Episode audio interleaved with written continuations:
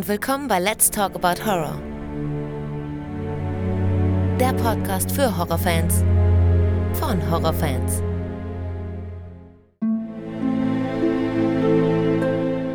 Hallo liebe Leute und willkommen zurück zu einer neuen Ausgabe. Schön, dass ihr wieder mit dabei seid und alle, die zum ersten Mal reinhören, herzlich willkommen. Heute gibt es mal keine Filmbesprechung, denn diesmal habe ich einen Gast zum Interview hier und ich freue mich wirklich, dass er zugesagt hat. Ich spreche jetzt mit Iva Leon Menger. Iva hat Anfang der 2000er mit dem Dreh von Kurzfilmen angefangen und ist dann aber bei Audible gelandet, wo er Hörspiele wie Ghostbox, Monster 1983, Darkside Park und noch viel mehr veröffentlicht hat. Außerdem hat er nun auch seinen ersten Roman bei DTV mit dem Titel Als das Böse kam veröffentlicht und ist ab jetzt überall erhältlich. Wir sprechen hier heute über seine Arbeit als Autor und er stellt sich meinen Fragen. Hallo Iva. Hallo Alex. Hi. Hi, schön, dass du dabei bist. Wie geht's dir? Ach, eigentlich äh, bestens. Wenn man mal davon absieht, von dieser grausamen Situation draußen gerade, die wir seit zwei Jahren haben, äh, ja, abgesehen davon, hoffentlich geht's gut, ja. Ne, es ist eine gemeine Angewohnheit, immer eigentlich zu sagen. Das stimmt. Mir, mir geht's bestens. Also, also ich freue mich sehr, bei dir zu Gast zu sein. Danke. Und, äh, mir geht es gut. Ja, Super, man, man ja. denkt immer, man darf, man darf nicht sagen, man, mir geht's gut irgendwie. Man muss immer noch was davor schieben. So. Ja, das ist richtig. Ja, es, äh, dieses Wort eigentlich, das ist eigentlich, da kommt es schon wieder. Das ist furchtbar. Man sagt es automatisch, ne? Ähm, Ja, aus Höflichkeit, glaube ich. ja, genau, so, das kann gut sein. Wieso geht's dem gut und mir nicht? Also im Moment gerade, ja. ja. Genau. Ja, du, das ist ja interessant und es freut mich wirklich sehr, dass du ähm, hier mitmachst und freut mich, dass das echt klappt. Also dein Name ist ja echt vielen bekannt mittlerweile schon. Ähm, einige wissen ja mit Sicherheit, wer du bist. Und es freut mich deswegen, dass du die Zeit gefunden hast, hier teilzunehmen bei diesem Podcast und jetzt als Special mal dich interviewen lässt von mir. Ähm, ja, interessanterweise äh, wollte ich jetzt auch mal den Zuhörern sagen, wir hatten ja schon mal Kontakt. Ähm, das würde ich ganz gern den Zuhörern mal erzählen. Du hast ja 2002, kam ja auf der DVD von The Cell dein erster Kurzfilm raus, Geteiltes Leid.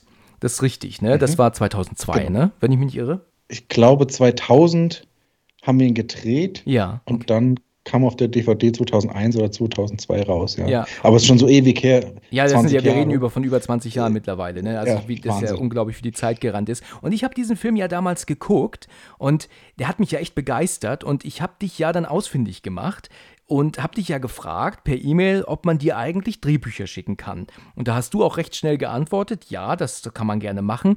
Und da habe ich dir mein Drehbuch geschickt, die ich dann, welches ich damals nannte, Der Anhalter. Und erinnerst du dich noch daran, dass das recht schwierig war damals, weil du das nie öffnen konntest? Ich habe das noch in Erinnerung, dass du die PDF-Datei nicht öffnen konntest und die Word-Datei nicht öffnen konntest und die Textdatei. Erinnerst du dich daran noch oder weißt du das nicht mehr? Nee, nicht mehr, aber ich habe hab ja schon seit Anfang an, das, seitdem ich einen Computer besitze, einen Apple, Ja. einen Mac. Und du hattest wahrscheinlich einen PC. Richtig. Und damals, vor 20 Jahren, gab es da, glaube ich, wirklich noch Probleme. Deswegen, ich kann mich nie mehr dran erinnern, aber ich weiß noch, es, Okay. äh, Ja, ich habe das doch Das genau in. Erinnerung, weil ich hatte sogar fast einen Punkt erreicht, wo ich mir so dachte, als du dann das zweite oder dritte Mal sagtest, du, du kannst es nicht öffnen, dass ich mir so dachte, oh Mann, also wa- was soll ich denn jetzt noch machen? Ich war am Ende meiner, meiner Ideen. Ich habe schon überlegt, ob ich es dir halt einfach per Post schicke, aber dann habe ich dir das Drehbuch einfach ins E-Mail-Fenster reinkopiert und ja, und dann war für mich die Sache dann erstmal erledigt und dann hattest du dich aber dann gemeldet und fandest die Idee ja echt super. Und lange Rede, kurzer Sinn, aus dieser Idee, aus diesem Drehbuch, das ich dir geschickt habe, ist ja dann dein zweiter Film Tremper erschienen. Ja, der ja dann in Hamburg gedreht wurde, wo ich ja auch dabei sein durfte. Ne? Und das war. War, warst du eigentlich auch, war, warst du auch dabei? Ich, es ist schon so lange her. Ja, ich warst war du mit dabei. Ich war dabei. Ja, ich war bei den Dreharbeiten da zusammen mit meinem Vater nach Hamburg gefahren. Und ähm, das, das, äh, da bin ich dabei gewesen und habe aber natürlich nur recht weit immer hinter der Kamera gestanden, weil ich euch auch nicht stören wollte bei den Dreharbeiten. Ach, aber ich war super, dabei. ja. Und bei der Premiere, die doch dann gemacht wurde, in diesem Kino in Hamburg, wieder einige Zeit später war ich da doch auch dabei sogar. Bin ich auch hingefahren. Ja, es ist einfach so viel in der Zeit passiert, aber Wahnsinn. jetzt, wo du es sagst, erinnere ich mich wieder in Irgendwie so Hamburg und ich weiß auch, dass Kino war das doch. So ein, so Ja, ich weiß, dass Kino. Katja Brügger da war und Richtig. auch ähm, ihr Mann, äh, Douglas Welbert, war auch dabei. Jetzt, wo du es sagst, und der hat nämlich gerade da die Sieben Zwerge produziert. Ah, es ist total verschüttet. Es ist, bricht wirklich, seitdem du die Sachen sagst, bricht es im Moment gerade alles auf und jetzt so langsam erinnere Kommt's ich mich. wieder, kommt's wieder jetzt, ja? Aber es ist so, wie wenn die Leute mich was über, über Darkside Park fragen. Ja. Ich, weiß ich nichts mehr. Ich kann ja schon kaum Fragen zu Monster 1983 beantworten. Tatsächlich. Weil, ja, weil es sind so Welten, die tauchst du dann immer ein und dann intensiv und dann kommt eine neue Geschichte und dann bist du in dieser Geschichte. Ja, okay. Und ähm, da du ja immer kreieren musst, äh, gehst du ganz anders rein, als wenn du es konsumierst. Und deswegen ist natürlich so, dass die Hörerinnen und Hörer meine Geschichten besser kennen als ich selbst.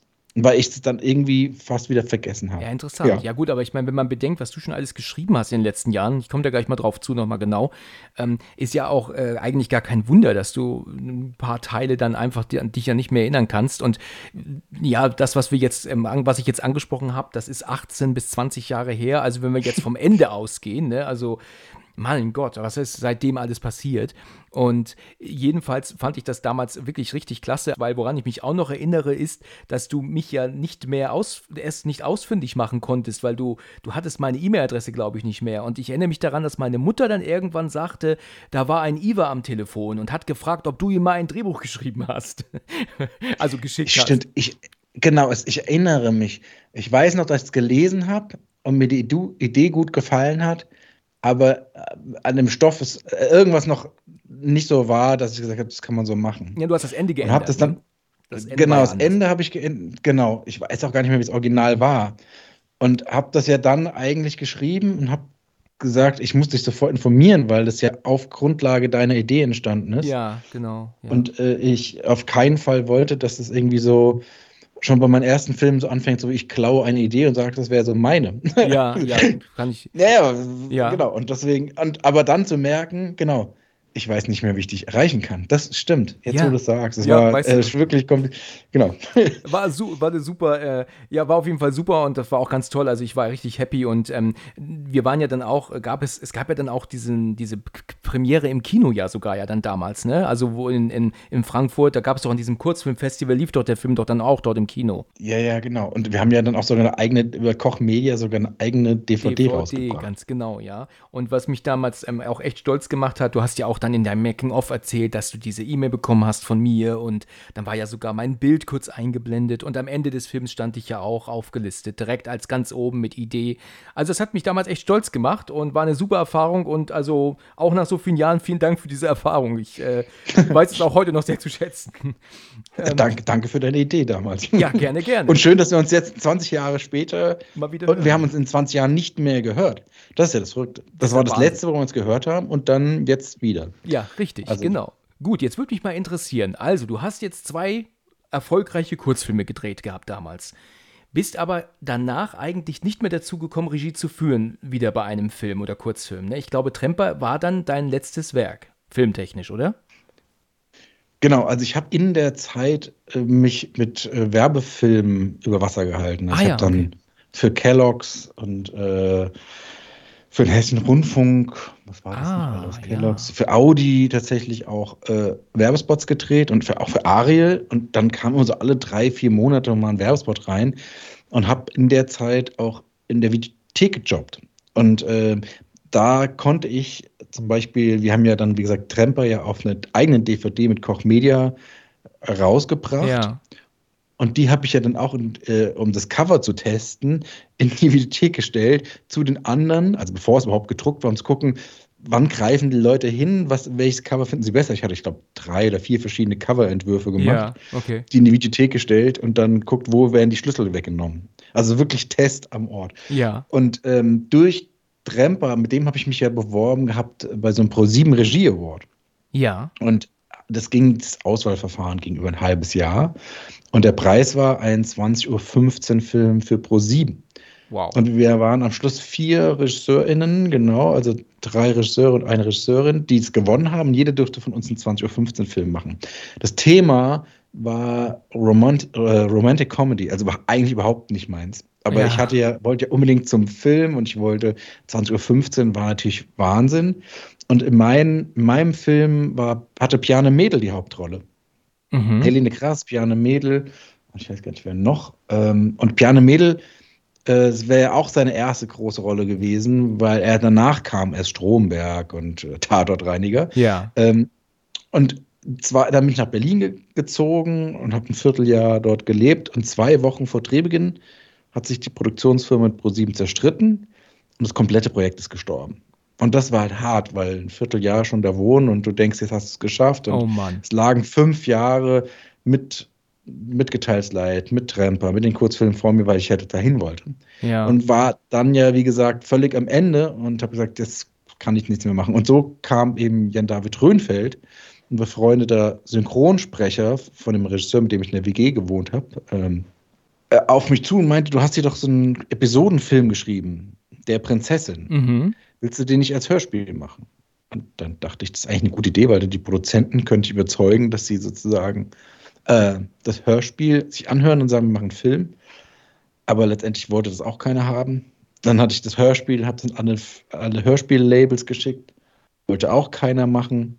Und äh, da war ich am Boden zerstört. Und da bei dem Hörspiel Jens Wawitschek mitgesprochen hat, der bei drei Fragezeichen äh, den Peter Shaw spricht, Ja. ihm hat das dann so gefallen, dass er mich empfohlen hat bei Sony Europa und hat gesagt, hier, ich habe ein Auto für euch für die drei Fragezeichen. Und das war der Schritt nach den fünf Jahren Regie plötzlich zum Hörspiel. Und da war ich dann die letzten zehn, zwölf Jahre. Ähm, es war gar nicht gewollt. Aber ich habe gemerkt, ich kann plötzlich meine Geschichten, die ich immer erzählen wollte, weil beim Film alles immer so lang gedauert hat und es um richtig viel Geld immer geht, ja. dass ich meine Geschichten, die ich habe, einfach schnell erzählen könnte. Also es war dann auf diese Weise dann praktisch viel schneller und auch dann ähm, ja auch günstiger dann auch. Ne? Also war dann praktisch viel leichter dann ähm, Hörspiele zu produzieren als dann Film. Das kann ich mir gut vorstellen, dass das natürlich mit sehr viel Wartezeit und Arbeit zusammenhängt. Ne? Genau, weil du konntest natürlich auf tolle Schauspielerinnen und Schauspieler zurückgreifen Ja. im Hörspielbereich, die du die ich alle vom Synchron kannte, Ja. die natürlich auch teurer waren als jemand anders, aber kein Vergleich zu Schauspielern für einen Film Ja. plus äh, Filmmaterial, weil das war ja noch die Zeit, wo du mit 35 mm oder vielleicht mit 16 mm drehst. Also ich glaube, die, wenn ich mein Lebenslauf so wäre, zur heutigen Zeit nochmal, mit YouTube und allem drum dran, wäre ich wahrscheinlich gar nicht beim Hörspiel gelandet, weil ich kenne mich. Ich hätte in dem Moment, wo alle Produzenten sagen, nee, mache ich nicht, dann hätte ich mir eine Red ausgeliehen oder einen Kameramann, hätte, hätte die ganzen Filme einfach selbst gedreht und auf YouTube hochgeladen. Richtig. Aber ja. du, du warst ja abhängig von Produktionsfirmen, du warst abhängig, dass überhaupt jemand deinen Film ausstrahlt. ja. Und ich denke einfach, dass ich meine Geschichten, dann hätte ich wahrscheinlich jetzt einen großen YouTube-Kanal. Also glaube ich wirklich, weil ich einfach mich darauf konzentriert habe, meine Geschichten so zu erzählen. Aber so war jetzt mein Lebenslauf. Es gab da noch kein YouTube. Ja. Also blieb nichts anderes übrig als eine DVD, was heute keiner mehr kennt. Ri- Richtig, genau. Das ist ja, das stirbt ja meiner Meinung nach extrem aus. Ich bin immer noch überrascht, Ja. dass, noch, dass es DVDs noch gibt. Ich hätte ja eigentlich gedacht, dass das irgendwann eingestellt wird, aber die gibt es ja erstaunlicherweise noch immer. Ja, aber das, das liegt an denen, die natürlich gerne sammeln. Das Ja, ist das das, ist Gleiche richtig. Das Sammler, wie beim genau. genau, ist wie beim Hörspiel auch. Da hast du eine Steelbox, wie auch immer im Blu-ray-Bereich Ja, und genau. damit du es dir reinstellen kannst, wie bei einem Buch. Ähm, ich hatte ja selbst ah, 1200 äh, CDs und ich weiß nicht wie viele DVDs. Ich, hab ja ich war ja selbst so ein Sammler. Ja. Ähm, Aber in dem Moment, wo ich dann die Filme mir als Download kaufen konnte, iTunes und ich auch in fünf Jahren fünfmal umgezogen bin, äh, habe ich gesagt, nee, mache ich nicht. Nicht mehr, Und ja. Genau, und deswegen, ich kann das vollkommen nachvollziehen. Es ist manchmal so ein Schlenker wieder zum Hörspiel, weil mich viele immer fragen, oh, warum gibt es seine Geschichten nicht als CD? Mir persönlich, ich brauche keine CD von meinen Produkt, Produkten, ähm, weil äh, ich, ob ich die CD jetzt irgendwo einen Schlitz schiebe und mir es anhöre oder nicht. Natürlich, das ist toll mit dem, mit dem Booklet und auch Vinyl, wenn du es groß hast, gar keine Frage. Ja. Aber für das Erlebnis ist es egal, ob, das, ob du streamst, ob du als Download die anhörst oder wie auch immer. Ähm, und da finde ich die, das finde ich natürlich auch komfortabel jetzt selbst, wenn ich die Audible-App habe oder wenn du über Spotify, wobei da finde ich nicht, ich liebe Spotify, aber es ist nicht komfortabel, Hörbücher zu hören, weil du ja nicht wirklich sagen kannst, ich steige, ich mache mir, setze mir jetzt einen Marker Stimmt. bei den, so, aber beim, bei, bei Audible mit der App ist es halt super, weil das jetzt immer abgleicht und sich merkt, wo ich bin. Genau. Und ich jetzt nicht zehn CDs mit ins Auto nehmen muss. ja. Ähm, aber beim R- R- Buch ist es für mich zum Beispiel so, da habe ich auch einen E-Book-Reader, lese nachts im Bett einen E-Book-Reader, aber ich liebe es mehr, in einem Buch zu lesen. Das haptische Gefühl des Papiers. das sagen viele, ja. Da sehe ich, Genau, aber da ist ja auch der Unterschied, weil da lese ich ja auf dem Papier. Da ist es in der Hand. Also ähm, bei einer CD habe ich ja jetzt nicht die CD, dass ich in der Hand habe und sie Richtig. äh, mir anguckt. Aber trotzdem kann ich verstehen, dass wenn man diese Sammlung hat, äh, weil ich, wie gesagt, auch Sammler bin und das äh, nachvollziehen kann, dass man Sachen gerne im Regal stehen hat, weil man es einfach mag, ja. Genau, das sagen auch also viele gerade jetzt, also was Bücher angeht, ne? da, da hört man immer wieder, dass die Leute sagen, lieber ein Buch als ein E-Book-Reader. Obwohl natürlich Ja. ein E-Book-Reader ähm, sehr viel komfortabler ist als ein Buch, aber ähm, das hört man wirklich sehr, sehr häufig. Dein erstes Hörspiel, Der Prinzessin, da fragen sich natürlich ja viele, warum eigentlich der Prinzessin und nicht die Prinzessin, aber es macht ja, hat ja einen Sinn, ne? das merkt man ja später dann. Das, äh, daran erinnere ich mich, ich habe das natürlich auch gehört damals. Das war also eigentlich geplant als ein Film mit mehreren Kurzfilmen. Habe ich das richtig verstanden? Genau.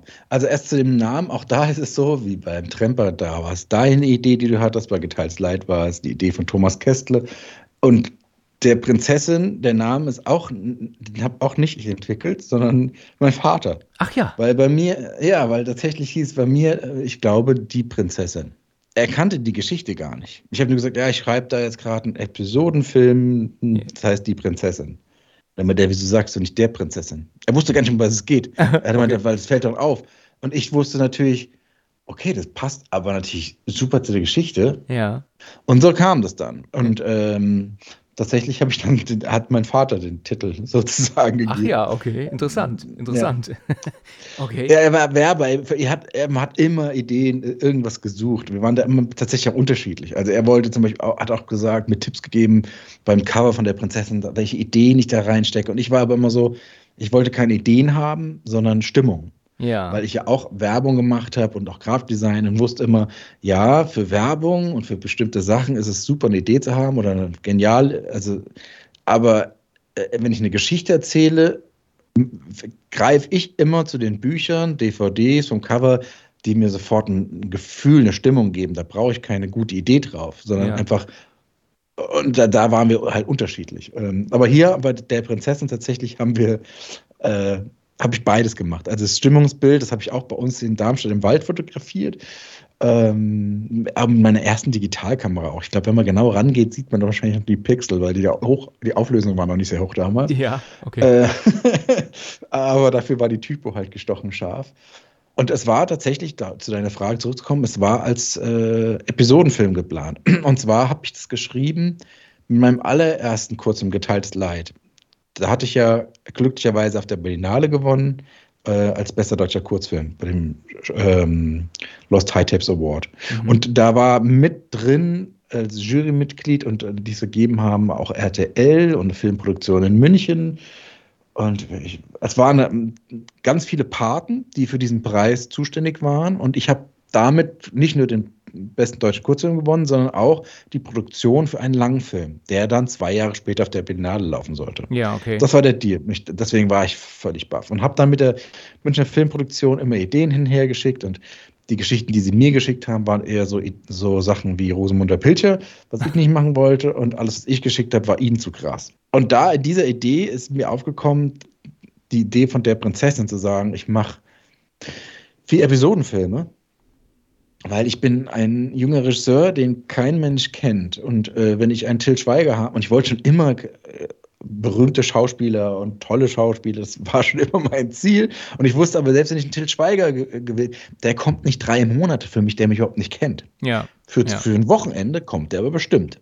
Also da, da war ich einfach so gesagt, den kriege ich bestimmt für ein Wochenende. Ja. Also schreibe ich doch vier Kurzgeschichten mit jeweils zwei Personen, wie so ein Kammerstück, wo man sagt, die kann man an einem Wochenende drehen, ähm, wo ich dann am Schluss acht Top-Schauspieler habe und der Film aber jetzt nicht fürs große Kino gedacht ist, sondern mein erster Film als Episodenfilm, so für eine Fantasy-Filmfest und ich wollte es auch ein bisschen langsamer angehen, sondern einfach tatsächlich sagen, ich habe zwei Kurzfilme gemacht, jetzt mache ich den nächsten mit den Geschichten, die ich geschrieben habe. Aber das, das wollte die Produktionsfirma nicht. Die wollte einen 90er, einen Langfilm. Und so hatte ich das halt mitunter umsonst geschrieben. Naja, aber sehr ich. gut, dass du es dann ja trotzdem auf den Markt bringen konntest, dann als Hörspiel. Und das kam aber auch noch als CD raus damals, ne? Ich glaube, da. Ne? Genau, ge- genau. Aber wie gesagt, ich, ich, hab, ich wollte es ja noch verfilmen und äh, ich war da ja auch, auch noch sehr, sehr jung. 27, 28? Ja, das 25? ist noch recht jung, ja. Ja, und äh, deswegen hat mir auch keiner vertraut. Mhm. Und äh, ich habe nur Absagen bekommen, mit, selbst mit dem fertig produzierten Hörspiel. Und da waren ja wirklich auch David Nathan, also großartige Schauspieler dabei. Ähm, äh, ähm, Franz Josef Steffens, eine so eine tolle Stimme. Das war seine letzte Rolle und da ist er, ich glaube, ein paar Wochen danach gestorben. Der spricht den Priester. Nun ja, es wollte niemand machen, als Hörspiel nicht und nicht als Film. Und weil aber Jens Wawitschek durch die drei Fragezeichen mich empfohlen hatte zu den drei Fragezeichen, habe ich dann die Chance genutzt und wusste, okay, bei den Aufnahmen, wie ich in Hamburg war, für das erste Hörspiel, was ich geschrieben habe, habe ich dann Oliver Rohrbeck angesprochen, der Justus Jonas spricht, Mhm. weil der zu dem Zeitpunkt gerade seine Lauscher Lounge gegründet hat. Ja. Und er sagt, äh, hier, ähm, Olli, ich habe hier eine Kurzgeschichte, da macht auch Jens mit, wollt ihr die nicht rausbringen? Und so kam, kam ich dann zur Lauscher Lounge und habe der Prinzessin, dann das nächste, Plan B, was ich auch als Film geschrieben hatte, umgesetzt und äh, habe Dodo eine Serie entwickelt und Darkside Park.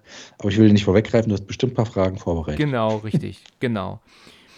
Ja, sehr interessant, sehr interessant. Dann würde mich mal interessieren, ähm, was ist denn, wenn du jetzt so mit beidem schon so viel gearbeitet hast, dein, dein Favorit? Lieber jetzt in der Tonregie sitzen oder doch lieber auf dem Regiestuhl beim Film? Also was so würdest du doch vorziehen von beiden? Im Moment würde ich sagen, Romane schreiben, weil ich das gerade mache. Ach weil ich ja so okay. oft tatsächlich also das Erzählmedium gewechselt habe und gerade äh, Roman schreiben lieben lerne, weil ich äh, alle Möglichkeiten habe. Aber Ja. d- das mal auszuklammern, es ist schwer zu sagen, weil die Regie bleibt sich gleich. Was es gibt, ich liebe es, mit Musik zu arbeiten, tatsächlich. Und Ja. das ist natürlich eine Sache, die beim Hörspiel extrem wichtig ist, weil für mich die Musik das Bild ersetzt. Also damit ich viel transportieren kann. Ja, Ich, ich würde, glaube ich, sagen, dass ich doch eher dann die Filmregie machen würde, Mhm. als die Hörspielregie, weil ich einfach noch um ein Medium, also um ein, um das Bild noch on top habe, weil sonst ist es die gleiche Arbeit wie beim Hörspiel, ja. aber ich habe noch das Bild, mit dem ich meine Stimmung erzählen kann. Mhm. Ähm, und weil man Film und Hörspiel wirklich nicht miteinander vergleichen kann, auch vom Schreiben. Ich bringe immer so gerne das Beispiel, wenn du Spannung erzeugen willst im Film, dann lässt du die Hauptfigur allein in den Keller runtergehen und du weißt nicht, was in dem Keller und die Kamera geht runter, dann brauchst du kein Wort haben und es ist einfach sehr spannend. Ja, ich, das kann ich aber im Hörspiel nicht tun. Weil dann müsste die Hauptfigur ja mir was erzählen und sagen, oh Gott, es ist hier dunkel und was ist denn da im, äh, oh, ich sollte mal das Licht anmachen. ja, und das wirkt immer ein bisschen unecht, ne? Wenn die dann so mit sich selbst Genau, reden. das ist, funktioniert gar nicht. Deswegen ist die höchste Regel, die ich mir auferlegt habe im Hörspiel, weil ich keinen Erzähler habe Ja, ähm, und ich bewusst auf Erzähler erzi- verzichte, damit man wirklich das Gefühl hat, man guckt, man hört einen Film, ja. ähm, gibt, gibt es bei mir, sind die Szenen immer nur mit zwei Personen. Immer.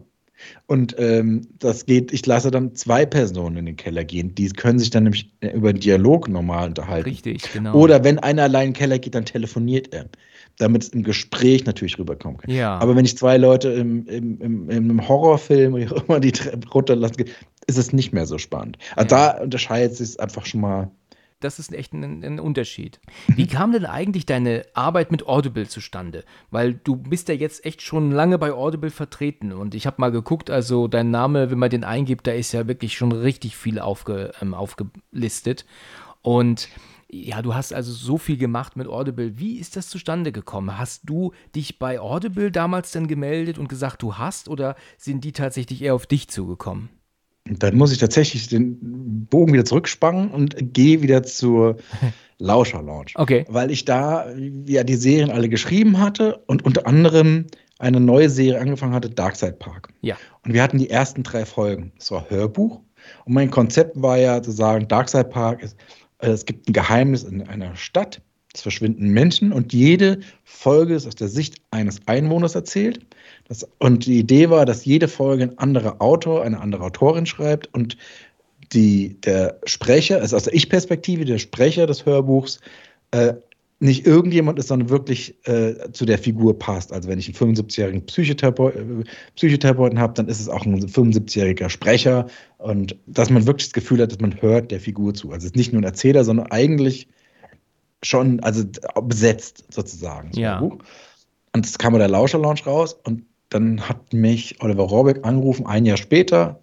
Ich vergesse es heute nicht, das war, glaube ich, Freitagabend oder freitags und hat dann gesagt, wir müssen reden, äh, Darkside Park müssen wir einstampfen. Ich so, wieso? Nee, das können wir. Also, ja, wir haben 300 CDs verkauft. Das, das lohnt sich nicht. Ich okay. sehe, aber die Idee ist so gut und es ist so wichtig, wir müssen das tun. Er so, ja, nee. So, und äh, ich hatte vor 18 Folgen oder so, also richtig viel zu erzählen und nicht mal drei aufzuhören. Und dann war es Wochenende und ich dachte, was mache ich denn jetzt? Und dann habe ich das Erbe von meinen Großeltern genommen, was sie mir gegeben haben, wenn, damit ich mir irgendwann mal eine Wohnung oder irgendwas, damit es irgendwas ist. Und ähm, habe gesagt, dann produziere es einfach selbst. Von der Lauscher Launch die Rechte von den ersten drei Folgen zurückgekauft und die 18 Folgen, die Autoren, mein Autorenteam zusammengeräumt, die bezahlt, die Produktion bezahlt und es einfach selbst gemacht. Und im Unterschied zur Lauscher Launch, weil ich ja aus der Werbung kam, wusste ich, warum die nur so wenig verkauft, weil ja auch keine Werbung gemacht wurde. Und, ja. äh, und für mich war es so, ich muss es halt natürlich auch bewerben, weil mich ja auch noch keiner kannte. Ja. Also ich hatte zwar davor drei Fragezeichen gemacht, aber da denken ja, es gibt ja heute noch Leute, die denken, es wäre Alfred Hitchcock immer noch, der drei Fragezeichen schreibt, der damit ja gar nichts damit zu tun hat, sondern nach den, ich glaube, nach seit 10, Folge 10, 12 ist wahrscheinlich gesteinigt von den Fans, ich vergesse es immer. Äh, Robert Arthur hat ja die ersten geschrieben und dann äh, ist ja in Deutschland, haben ja ganz andere Autoren geschrieben, André Marx, Hendrik Buchner und so. Ja.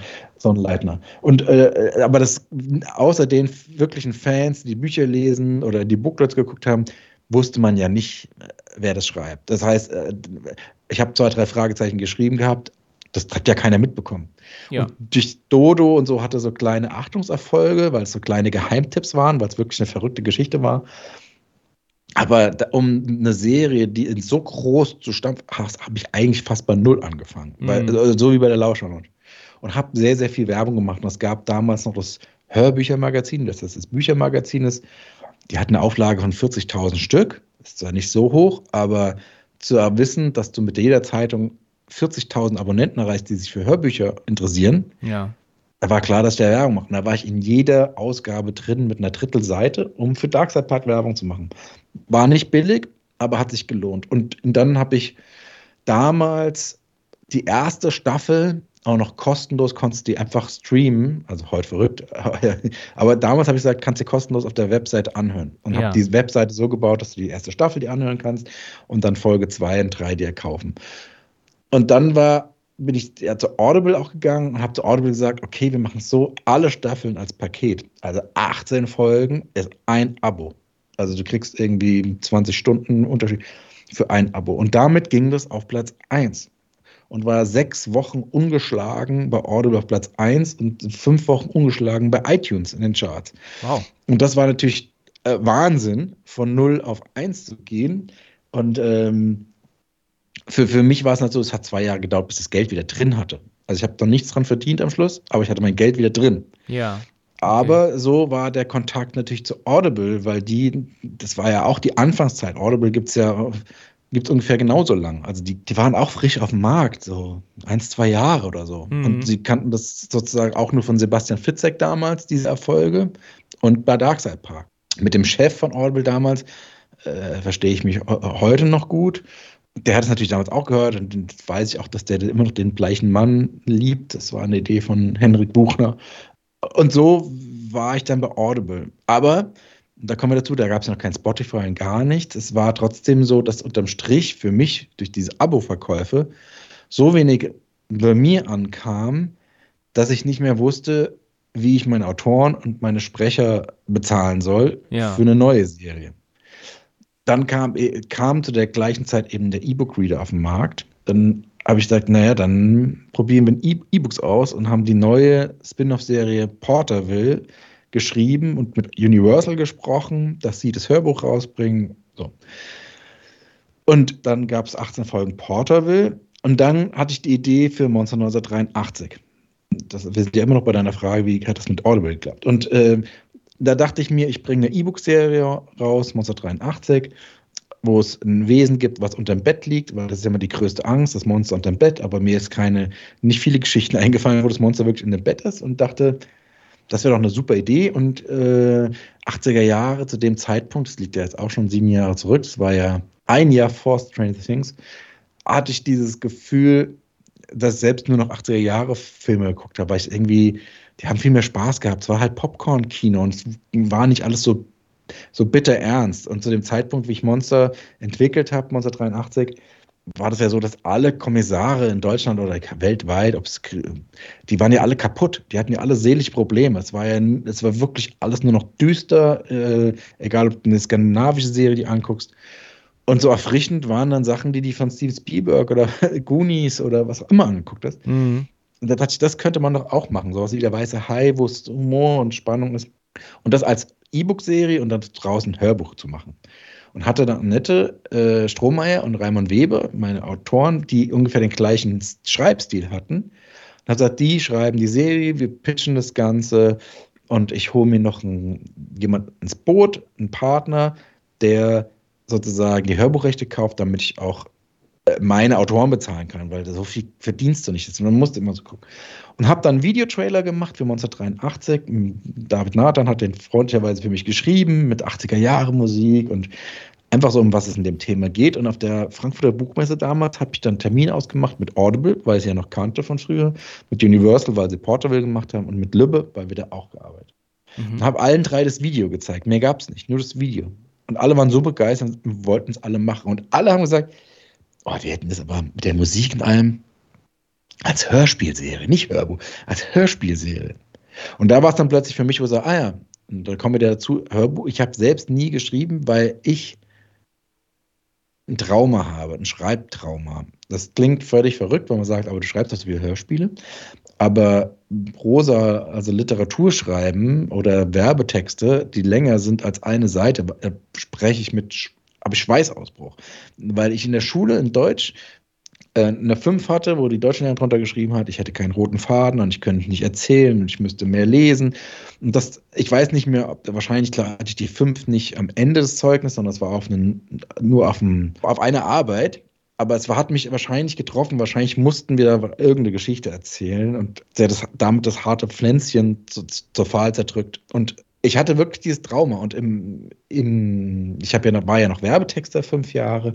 Da habe ich ja gelernt, äh, Dialoge zu schreiben, weil ich ja Hör, also Funk-Spots geschrieben habe, war viel im Tonstudio und habe gelernt, in 20 Sekunden Geschichten zu erzählen über Dialoge. Und deswegen ist Dialogschreiben mir schon immer leicht gefallen. Aber selbst in der Werbeagentur, wenn mein Chef gesagt hat, hier für Seat, äh, schreibt den Katalog, sind 20 Seiten, ich konnte ich nicht. Ich konnte so nicht schreiben. Weil wenn ich angefangen habe zu schreiben, ich habe es bei Darkside Park probiert, dann brauche ich fünf Seiten für eine Seite. Und da, da brauche ich gar nicht jetzt anzufangen. Hm. So, und ähm, deswegen habe ich Monster auch nicht geschrieben, weil ich wusste, da muss ja viel entstehen. Und äh, wie sie aber dann beide, alle drei gesagt haben, ey, wir hätten gerne aus Monster eine Hörspielserie, dachte ich, okay, bei Hörspiel bin ich wieder dabei. Das kann ich. Und dann war die Entscheidung eigentlich, weil Audible auch gesagt hat, oh, wir übersetzen es für den englischen Markt, gibt es auch in Amerika. Und ich hatte einfach da das beste Bauchgefühl. Und so kam ich dann zu Audible. Und da blieb ich dann auch. Äh, weil nach dann drei Staffeln Monster kam eben dann Ghostbox drei Staffeln und wir reden dann immer von 30 Folgen. Also das sind 60 Folgen, die ich da gemacht habe. Und das verbindet natürlich die Zeit, weil das dann sind, das wir, allein das sind sechs Jahre Zusammenarbeit gewesen. Ja, und, okay. Äh, und dann, dann kam eben jetzt noch Eos mit der Schwarzen Stadt. Aber das ist, war, da bin ich nicht auf sie zugegangen. Das war nie als Hörspiel geplant, ja. Mhm, okay.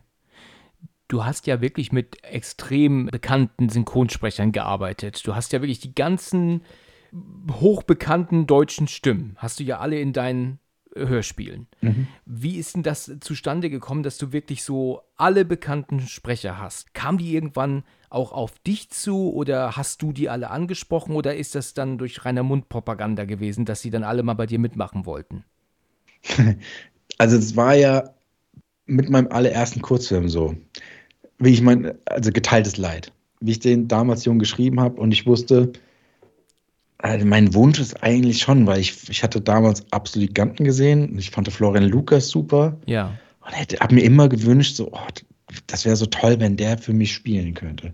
Und dann denkst du natürlich, naja, aber der kennt mich nicht, warum sollte er das nicht tun? Ich, ich muss mit auf junge Schauspielstudenten oder so zurückgreifen. Und dann dachte ich, warum eigentlich nicht? Ich kann ihn doch einfach fragen. Äh, ich habe nichts zu verlieren. Ja, Und genau. dann habe ich ihn angefragt und er hat gesagt, ja.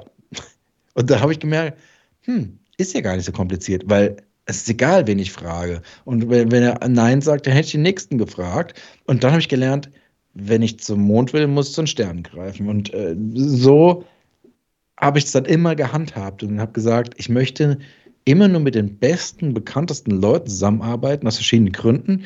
Der erste ist, weil mich noch keiner kennt, aber Florian Lukas. Das heißt, wenn es dann heißt, äh, es gibt einen Film von Ivan Lemaire, äh, kein, wer ist das? Keine Ahnung. Aber wenn ich sage, es gibt einen Film mit Florian Lukas, ah, ja.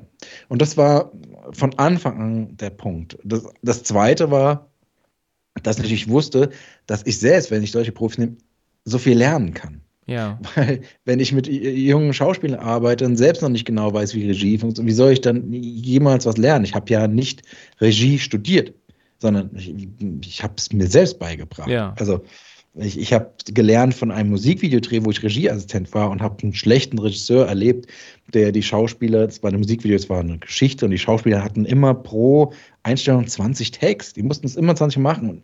Und ich habe dann gemerkt, auch bei dem Nachdreh, ja, die, die, die geben irgendwann nicht mehr ihr Bestes, weil sie wissen, sie müssen es sowieso 20 Mal machen. Ah ja, okay. Und da habe ich mir schon damals geschworen zu sagen, nee, dann äh, gibt es von mir nur drei Takes. Das war meine eiserne Regel. Die erste ist so, wie sie geprobt haben. Die zweite ist als eine Anmerkung von mir auf das, was ich gerade bei dem Spiel gesehen habe. Und die dritte gehörte den Schauspielern. Das habe ich dann bei Geteiltes Leid auch so durchgezogen. Und äh, das hat mir aber auch keiner geglaubt. Wir haben die erste Einstellung gemacht und dann war die dritte Klappe und ich so, okay, danke, Umbau. Und alle, wie, was? Ich, so, ich habe ich vorher gesagt, es gibt nur drei. Das heißt, wir waren schnell fertig. Jeder hat seine beste Leistung gegeben, egal am Set. Also das Licht hat auch genau gesessen. Die Schauspieler wussten, sie machen, sie machen, spielen das jetzt nicht 30 Mal, sondern nur dreimal. Und ähm, das war perfekt. Und so habe ich das bis zum Hörspiel auch durchgezogen, die Art von Regie. Und jeder, ich habe ja viele Regisseure auch kennengelernt und jeder führt anders Regie. Und das ist ja auch in Ordnung, aber es war mein Weg zu sagen, nee, lieber weniger und dafür dann gleich alles geben. Ja. Und jetzt habe ich so viel Schlenker gemacht, dass ich nicht mehr. Wie war deine Frage, um zurückzufinden? Mach die Wo du Taschenlampe die an, tollen sag der Weg Sprecher herbekommen hast. Ach, genau, genau. So, das war also das Ziel. Und ähm, dann kam Darkside Park und das war sozusagen die ersten drei Folgen bei der Lauscher Lounge. Und äh, da hatte ich ja, da, da, wollte ich unbedingt mit diesen ganzen Synchronsprechern, die ich geliebt habe und immer noch liebe natürlich, die wollte ich gerne haben, dass die bei mir lesen. Und da war es so. Die haben gesagt, Ivar Lehminger, wer, wer ist das? Und keine Ahnung. Und da liest du ja auch nicht mal eine Kurzgeschichte, sondern gleich eine richtige lange Folge. Ja. Und äh, da war es am Anfang immer noch so, dass dann ich dann mit Oliver Rohrbeck immer sagen konnte, der hat gesagt, ja, mach das mal. Also ich musste dann immer Leute nutzen, dass die mitgemacht haben. Und das war dann bei der ersten Staffel viel, viel, viel Überregungskunst. Äh, Wirklich, weil äh, das ist so wie heute, wenn, wenn du auf die Idee kommst mit, ich war ja auch noch jung, wenn, wenn du mit 25 auf die Idee kommst und sagst, und heute wird sehr, sehr viel gemacht. Also ich glaube, heute ist es sogar vielleicht noch ein bisschen leichter. Aber damals war es wirklich so, da kommt irgendwann, der, der, den kein Mensch kennt, der eben jetzt nicht Frank Schätzing heißt, sondern der sagt, kannst du für mich das Hörbuch lesen? Und es war wirklich hart. Und nach der ersten Staffel war es aber so, dass zumindest die Schauspielerinnen und Schauspieler, die mitgemacht haben, die hatten Spaß, die fanden es gut und haben plötzlich Resonanz bekommen auch, weil dann Darkside Park oder der ersten Staffel die das, ach, das ist aber interessant. Bei der zweiten Staffel war es dann schon einfacher. Und bei der dritten ist es noch einfacher gefallen, weil ich dann immer sagen konnte, also bei der ersten Staffel hat Tobias Meister mitgemacht, Eckhard Dux, äh, Nana Spier. Und das konnte ich dann immer bei der Anfrage schon sagen. Dann wussten die, ah, wenn die Kollegen mitmachen, ey, dann kann es nicht so schlecht sein. Ja, das stimmt. Deswegen ist es wie bei allem. Am Anfang ist es echt schwer. Das ist ja so wie bei dir, was du bei deinem Podcast merken wirst. Äh, am Anfang Gäste einzuladen ist schwierig, weil sagen, was ist das für ein Podcast, wie auch immer. Und wenn du dann je mehr Gäste du hast und äh, wenn die sich untereinander kennen, dann kannst du sagen, übrigens hat auch der mitgemacht und der mitgemacht. Genau. So. Am Ende ist es dann so, dass du dann gefragt wirst, kann ich bei deiner Produktion mitmachen? Das ist interessant. Du hast jetzt auch ein paar Mal aber erwähnt, dass du teilweise ja echt ähm, nicht mehr wusstest, wie du das finanzieren solltest. Wenn du jetzt für Audible arbeitest, jetzt also Audible was aufnimmst, ist das mittlerweile so, dass Audible deine Werke finanziert oder musst du das immer noch selber finanzieren und verkaufst es dann an Audible? Oder sind die mittlerweile die Produzenten für deine Werke? Nee, nee, also da ist es tatsächlich so, äh, eigentlich wie im Buch auch. Also ich wurde am Anfang, wie es darum ging, äh, über die Serie, wie wird es gemacht, äh, dass ich sozusagen Autor, Regisseur und Produzent bin. Und das war mir aber zu viel.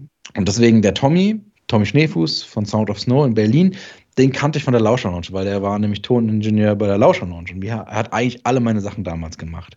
Ähm, bis auf Prinzessin, aber Plan B, Dodo, äh, Darkside Park, haben wir immer zusammengearbeitet. Und dann hat, der, hat er zu seiner Zeit sich selbstständig gemacht und ein eigenes Tonstudio gegründet.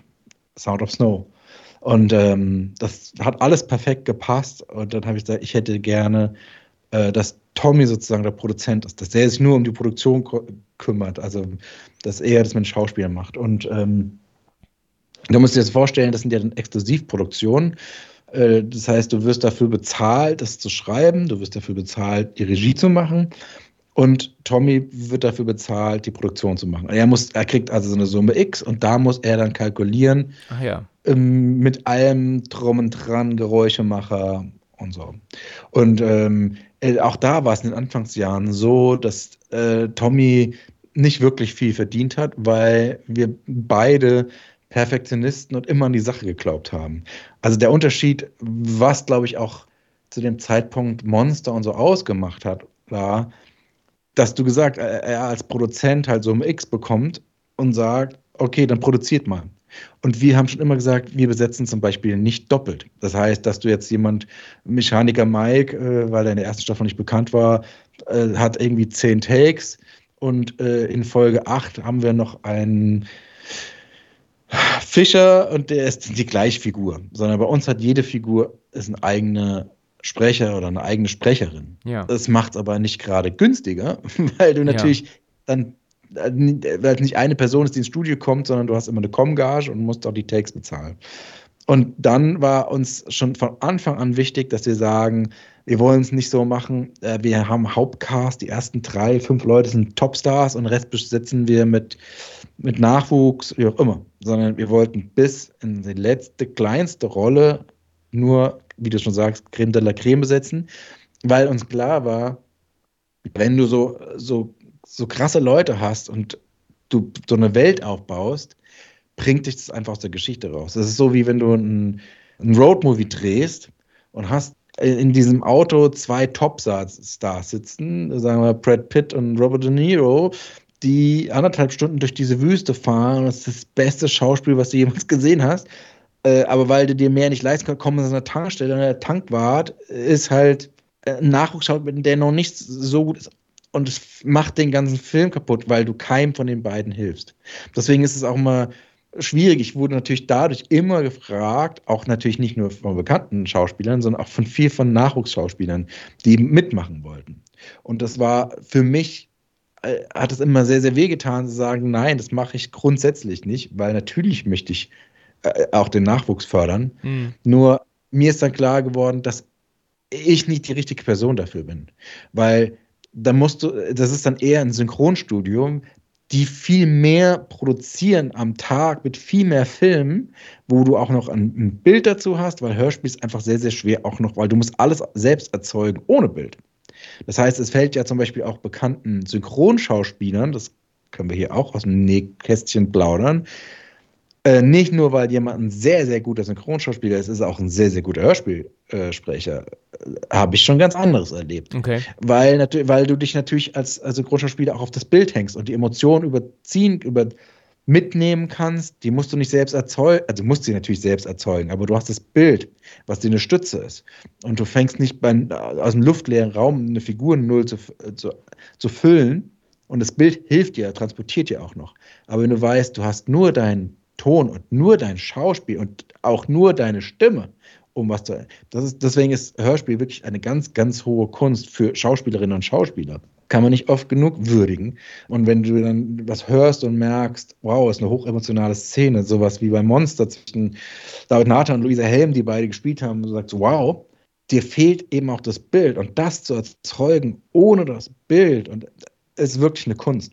Und das, und das braucht auch seine Zeit zum Entwickeln. Und das kommt auch noch dazu. Das heißt, wenn ich einen Nachwuchsschauspieler oder eine Nachwuchsschauspielerin hätte und die ist in der Szene und spielt mit David Nathan, dann habe ich eine Szene mit David Nathan, mache ich gleich einen Take, den ich habe zweimal, vielleicht maximal dreimal, vielleicht aber auch nur einmal. Also es ist so auch nur die dreimal, weil das natürlich Profis sind.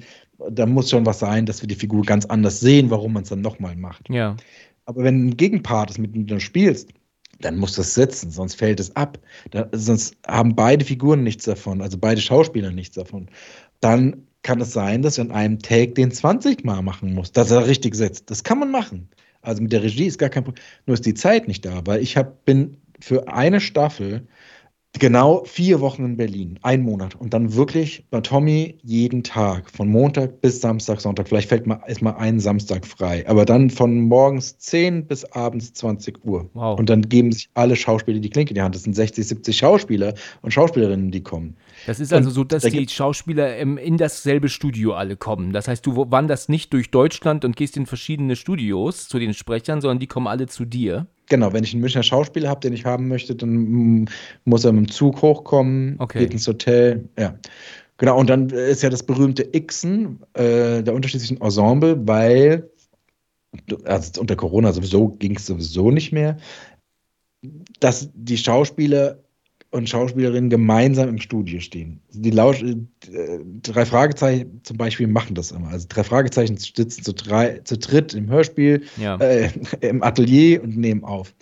Das haben wir bei Monster auch noch machen können, zwischen David Nathan und Luise Helm, weil wir noch kein Veröffentlichungsdatum hatten. Ja. Und dann konnten wir sagen, wann habt ihr beide denn Zeit? Wann habt ihr gemeinsam vier oder fünf Tage Zeit? Wann könnt ihr euch das blocken, dass ihr reinkommt? Aber das ging auch nur da. Aber unter dem strafen Zeitplan funktioniert das nicht, weil durch die Synchronsprecher, die sind den ganzen Tag im, im, im Tonstudio und nehmen auf. Und die, ich habe bei Ghostbox bei der zweiten Staffel schon angefangen, wirklich Szenen nur mit zwei Menschen und immer nur die beiden zum Beispiel. Und äh, ich wollte gern, dass die beiden Schauspieler im Studio sind und gemeinsam miteinander spielen können. Und die Schauspielerinnen und Schauspieler wollten das auch, aber sie haben keine gemeinsamen Termine gefunden. Das heißt, daran hängt es auch, weil die, die sind die ganze Zeit am Arbeiten äh, und schaffen das nicht, dann gemeinsam Termin zu finden, ins Tonstudio zu gehen. Das heißt, du musst dann xen. Das heißt, der Erste kommt rein, spielt einen luftleeren Raum, ja. liest in Gedanken den anderen Text mit, gibt vielleicht noch Reaktionen drauf, damit es ein bisschen mehr luftig ist. Und das ist sehr, sehr schwer, das vorzugeben. Wenn der Zweite kommt und du die Zeit hattest, das durchzutaken, wenn das nämlich nicht weil wenn du zum Beispiel auch dann das siebenmal machst, ist es sehr schwer, dem zweiten Part das einzugeben, weil du nicht weißt, welchen Take nimmst du denn. So, das hängt alles zusammen. Und das, das, das hat dann Tommy immer in den Pausen gemacht. Also es war wirklich ein, eine wirklich stressige Arbeit. Das heißt, wenn der nächste kam und wir hatten vielleicht eine halbe Stunde Zeit, hat er die Takes von der ersten Aufnahme schon durchgetaked, damit wir was reingeben könnten auf die Kopfhörer, damit der zweite Schauspieler oder die Schauspieler darauf reagieren konnte. Ach so, das, das heißt, der zweite, der reagiert dann auf, das, auf die andere Stimme dann über, über Kopfhörer dann. Genau, ah, damit ja. es auch klingt, als gäbe es eine wirkliche Unterhaltung. Und der erste Und Schauspieler, dann, worauf reagiert der? Auch seine eigene Einbildung. Ach ja, okay. Interessant. Und das ist natürlich, das ist sehr, sehr schwer. Also es gibt äh, Schauspieler, die wünschen sich, dass ich sozusagen über Kopfhörer den Gegenpart einspreche einspreche, ja. damit sie das auf jeden Fall hören. Andere machen, sind Profis, die gehen es einfach in Gedanken durch und reagieren. Und das ist halt auch wichtig von der Regie, weil du natürlich auch dann gucken musst, wie legst du das gleich an. Und wenn du nämlich auch nicht reinspielen kannst, zu wissen, wie war das denn äh, in Folge 5, Szene 3? Wie haben wir den da angelegt, damit, damit die nicht völlig gegeneinander spielen? Und ähm, dann hilft es auch manchmal, wenn du mehrere Takes hattest mit jemandem anderen Schauspieler und du aber jetzt nicht die Zeit hattest, es durchzutaken, um was ins Ohr reinzugeben, hm. dann hörst du es dir kurz an, um die Anlage zu verstehen und dann setzt der Schauspieler das um. Mhm. Und das ist mitunter ein Grund, warum ich eben auch äh, auch die berühmtesten Synchronschauspieler nehme, weil es halt auch die erfahrensten Schauspieler sind, wo ich mich darauf verlassen kann, dass das funktioniert.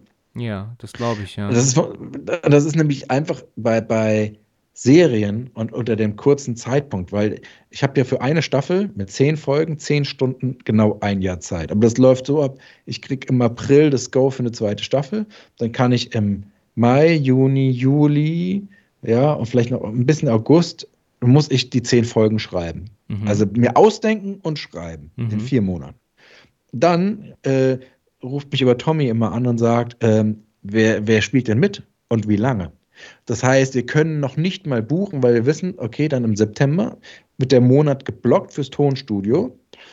Aber wir können dann nicht sagen, ah, David Nathan, ah, den blocken wir jetzt mal drei Stunden.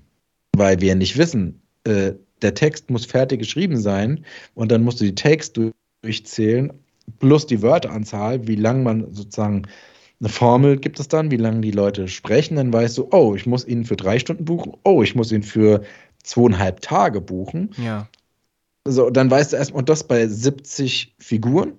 Ja. Und, und dann müssen alle zur gleichen Zeit Zeit haben.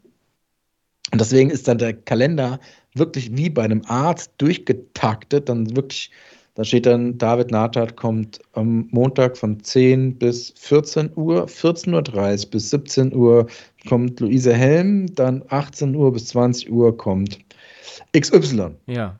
Am nächsten Tag sind es sieben Leute, a eine Stunde. Okay. Am Mittwoch ist dann wieder der zweite Teil, David Nathan bis so. Und äh, wir nehmen ja dann auch nicht chronologisch auf oder wie auch immer. Du springst dann hin und her.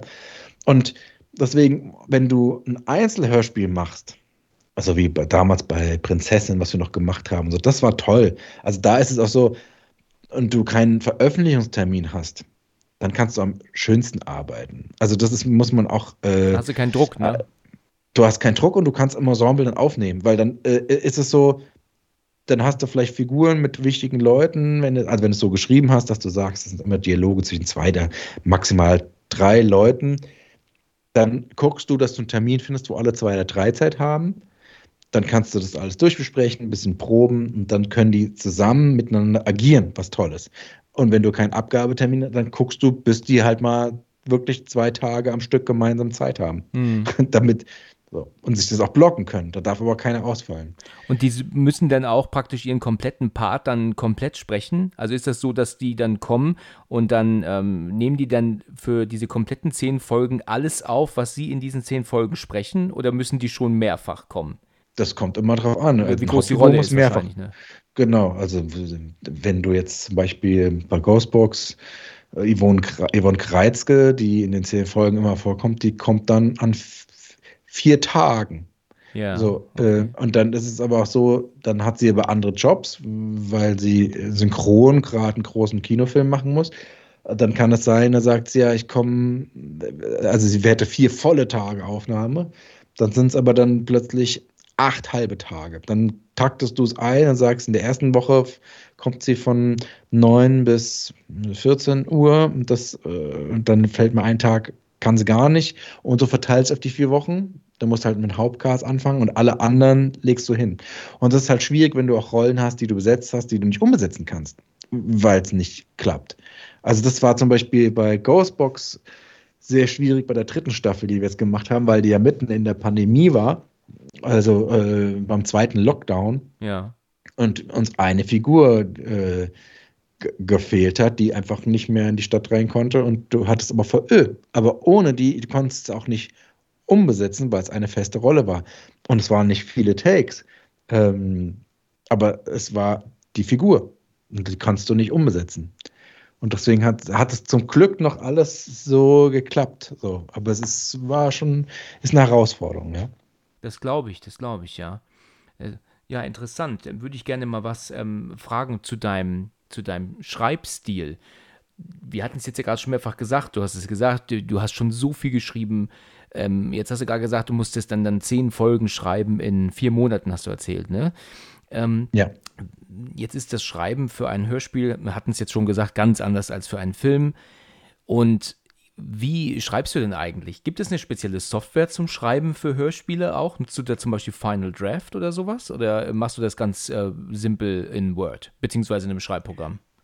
Nee, nee, ich mache tatsächlich Final Draft. Also okay. das ist sozusagen, ähm, das, was ich äh, äh, seit dem äh, ja, seit den Kurzfilm auch benutze. Das ist eigentlich das Programm aus Hollywood, mit dem du Filme schreibst. Ja, richtig. Aber selbst für Hörspiel ist es das beste Programm, weil du eben pro Figur rauslassen kannst, wie viel Takes die Figur hat. ja. Oder kannst auch die Wörteranzahl zählen. ja. Und äh, dadurch, dass du ja dann die Schauspieler buchen musst, musst du ja wissen, wie viel sie sprechen. Äh, wie, ja, wie viel sie sprechen. Da war ja gerade drüber gesprochen. Und bei Word kannst du das gar nicht machen. Wie, wie, wie willst du denn da immer reingehen? Außerdem musst du ja dann immer den Figurnamen schreiben. Und Final Draft funktioniert so, dass du einmal eine Figur etabliert hast und schreibst dann rein Alexander Acker. Ja. So, und dann die zweite Figur ist Iva Leon Menger, wenn du unser Gespräch machst. Ja. Und durch die Tab-Taste kannst du ja immer springen, springt er automatisch und sagt Alexander Acker, Iva Leon Menger, Alexander Acker. Genau, richtig. Er weiß ganz genau, dass das, das- ein Dialog ist, ne, zwischen den beiden dann. Äh, genau, ist also dafür, für Dialogschreiben ist die beste. Also wer, wer Hörspiele mit Word schreibt, äh, da kann ich, also ich weiß, dass es viele machen, aber ich kann es einfach nicht verstehen, Ist es weil ne? es, ja, es, das macht bis zum Schluss keinen Sinn, weil für die Produktion, da du nicht sagen kannst, äh, die Takes zu zählen, zu wissen, wie viele Wörter hat das Ja. Ganze. Du kannst ja sogar bei Final Draft rauslassen, nur die Takes, die diese Figur sagt, wenn zum Beispiel ähm, du keinen Gegenpart brauchst. Ja. Aber gut, jeder muss mit dem Programm arbeiten, mit dem er gerne arbeitet. Richtig, genau. Aber das ist ja nur die technische Variante. Das, das Dialogschreiben selbst für Film habe ich mir beigebracht, weil damals, wie ich damit angefangen habe, zu der Zeit vor zwölf Jahren, muss man fairerweise, waren die Hörspiele noch ein bisschen anders geschrieben. Dann hieß es immer so wie, oh, guck mal da vorne, mach mal, die, mach mal den Schrank auf. Oh mein Gott, das, das Monster ist im Schrank. Siehst Ja. du das? äh, Das hat die Gummistiefel an. Ja, genau. Ähm, um das irgendwie alles zu erklären. Ich wollte aber irgendwie schöne Dialo Dialoge schreiben und Mhm. wusste aber nicht, wie. Weil es gab ja keine Lehrbücher über, Dialo über Hörspiel schreiben. Warum sind die amerikanischen Filme so viel besser? Warum reden diese toll? ja.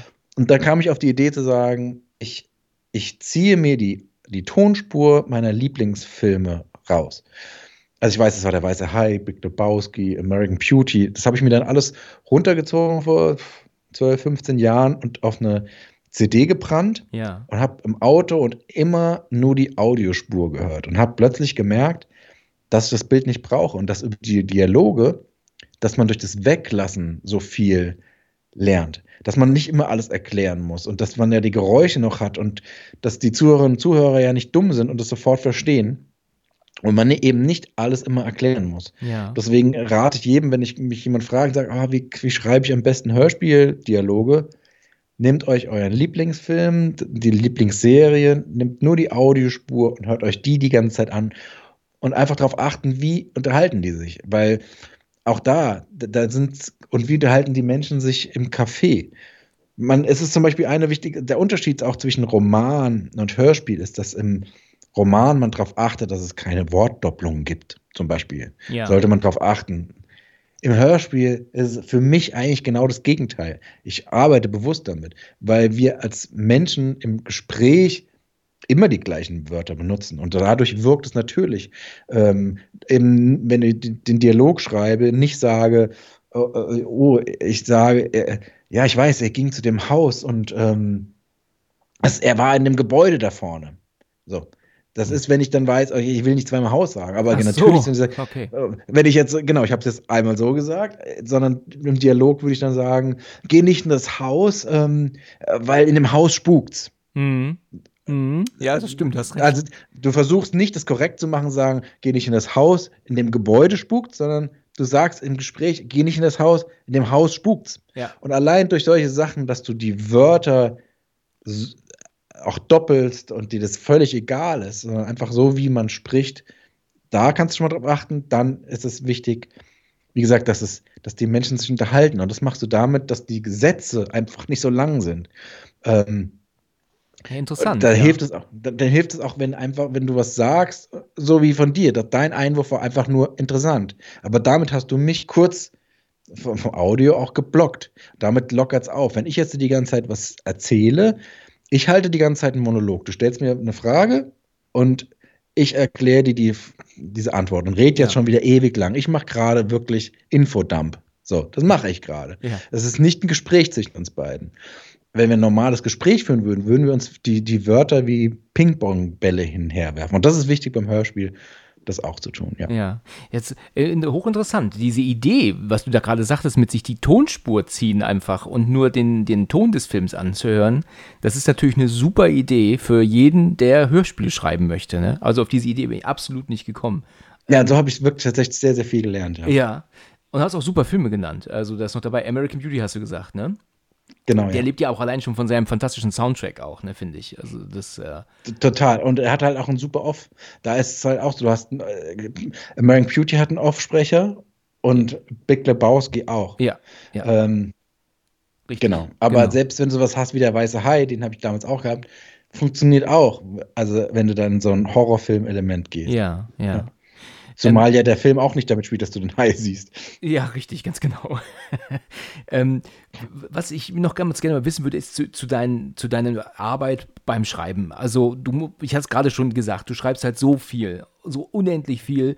Äh, manche kriegen wahrscheinlich kein Drehbuch hin mit 90 Seiten und, und, und hängen dann irgendwie.